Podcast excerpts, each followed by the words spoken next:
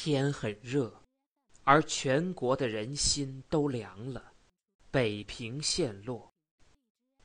李四爷立在槐荫下，声音凄惨的对大家说：“预备下一块白布吧，万一非挂旗不可，到时候用胭脂涂个红球就行。庚子年，我们可是挂过。”他的身体虽还很强壮。可是今天他感到疲乏，说完话，他蹲在了地上，呆呆的看着一条绿槐虫。李四妈在这两天里迷迷糊糊的，似乎知道有点什么危险，可是始终也没细打听。今天他听明白了，是日本兵进了城，他的大近视眼连连的眨巴，脸上白了一些。他不再骂他的老头子，而走出来与他蹲在了一处。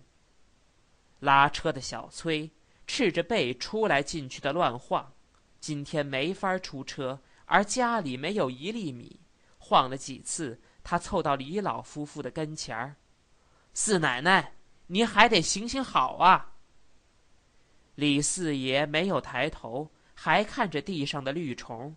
李四妈。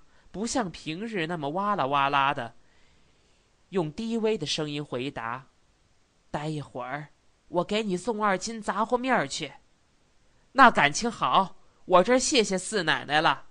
小崔的声音也不很高。告诉你，好小子，别再跟家里的吵。日本鬼子进了城。李四妈没说完，叹了口气。剃头匠孙七并不在剃头棚子里耍手艺，而是在附近一带的铺户做包月活儿。从老手艺的水准说，他对打眼、掏耳、捶背和刮脸都很出色。对新兴出来花样，像推分头、烫发什么的，他都不会，也不屑于去学。反正他做买卖家的活是用不着这一套新手艺的。今天铺子都没开市，他在家中喝了两盅闷酒，脸红扑扑的走出来，借着点酒力，他想发发牢骚。四太爷，您是好意，告诉大伙儿挂白旗，谁爱挂谁挂，我孙七可就不能挂。我恨日本鬼子，我等着他们赶进咱们的小羊圈儿，我叫他们知道知道我孙七的厉害。要搁在平日。小崔一定会跟孙七因辩论而吵起来，他们俩一向在辩论天下大事的时候是死对头。现在李四爷使了个眼神儿，小崔一声没出的躲开。孙七见小崔走开，颇觉失望，可是还希望李老者跟他闲扯几句。李四爷一声也没出，孙七有点不得劲儿，待了好大半天。李四爷抬起头来，带着厌烦与近乎愤怒的神气说：“孙七，回家睡觉去。”孙七虽然有点酒意，也不敢反抗李四爷，笑了一下，走回家去。六号没有人出来，小文夫妇照例现在该吊嗓子，可是没敢出声。刘师傅在屋里用力的擦自己的一把单刀。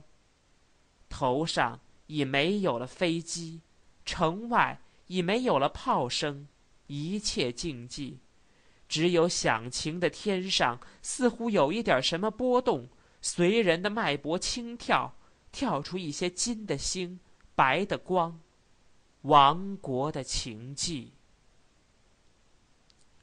瑞轩，胖胖的，长得很像父亲，不论他穿着什么衣服。他的样子老是那么自然大雅，这个文文雅雅的态度在齐家是独一份儿。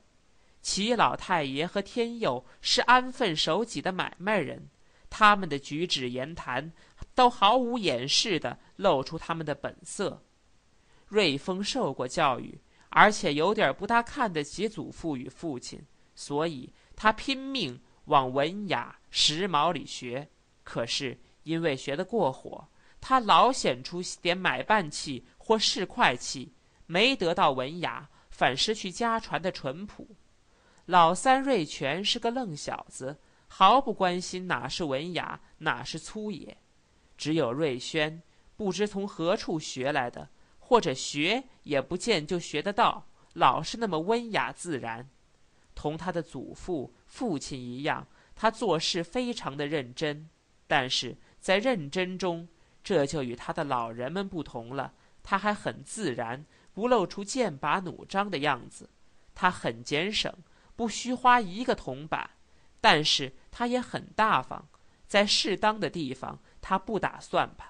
在他心境不好的时候，他像一片春阴，叫谁也能放心，不会有什么狂风暴雨。在他快活的时候，他也只有微笑，好像是笑他自己为什么要快活的样子。他很用功，对中国与欧西的文艺都有相当的认识。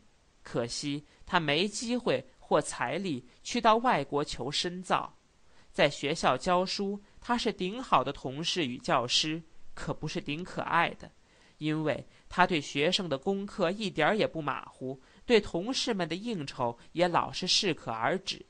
他对任何人都保持着个相当的距离，他不故意的冷淡谁，也不肯绕着弯子去巴结人，他是凭本事吃饭。无需故意买好。在思想上，他与老三很接近，而且或者比老三更深刻一点，所以在全家中，他只与老三说得来。可是与老三不同，他不愿时常发表他的意见。这并不是因为他骄傲不屑于对牛弹琴，而是他心中老有点自愧。他知道是。他知道的是甲，而只能做到乙，或者甚至于只到丙或丁。他似乎有点女性，在行动上，他总求全盘的体谅。举个例说，到在他到了该结婚的年纪，他早已知道什么恋爱神圣、结婚自由那一套。可是他娶了父亲给他定下的韵梅，他知道不该把一辈子拴在个他所不爱的女人身上。但是他又不忍看祖父、父母的泪眼与愁容，他替他们想，也替他的未婚妻想。想过以后，他明白了大家的难处，而想得到全盘的体谅，他只好娶了她。他笑自己这样的软弱，同时感到他一看祖父与父母的脸上由忧愁改为快活，他又感到一点骄傲，自我牺牲的骄傲。当下过雪后，他一定去北海，爬在小白塔上去看西山的雪峰。在那里，他能一气儿立一个钟头。那白而远的山峰，把他的思想引到极远极远的地方去。他愿意摆脱开一切俗事，到深远的山中去读书，或是乘着大船在海中周游世界一遭。感到不得已的，由塔上下来，他的心。便由高山与野海收回来，而想到他对家庭与学校的责任，他没法卸去自己人世间的责任，而跑到理想的世界里去。于是他顺手在路上给祖父与小顺儿买点点心，像个贤孙慈父那样婆婆妈妈的。好吧，既不能远走高飞，便回家招老小一笑吧。他的无可如何的笑纹又摆在了他冻红的脸上。他几乎没有任何嗜好，黄酒他能喝一斤，可是非到过年过节的时候绝不动酒。他不吸烟，茶和水并没有什么分别。他的娱乐只有帮着祖父种种花和每星期到平安去看一次或两次电影。他的看电影有个实际的目的。他的英文很不错，可是说话不甚流利。所以他愿和有声片子去学习。每逢他到平安去，他总去得很早，还买好买到前排的座位，既省钱又得听。坐在那里，他连头也不回一次，因为他知道二爷瑞丰夫妇若也在场，就必定坐头等座。他不以坐前排为耻，但是倒怕老二夫妇心里不舒服。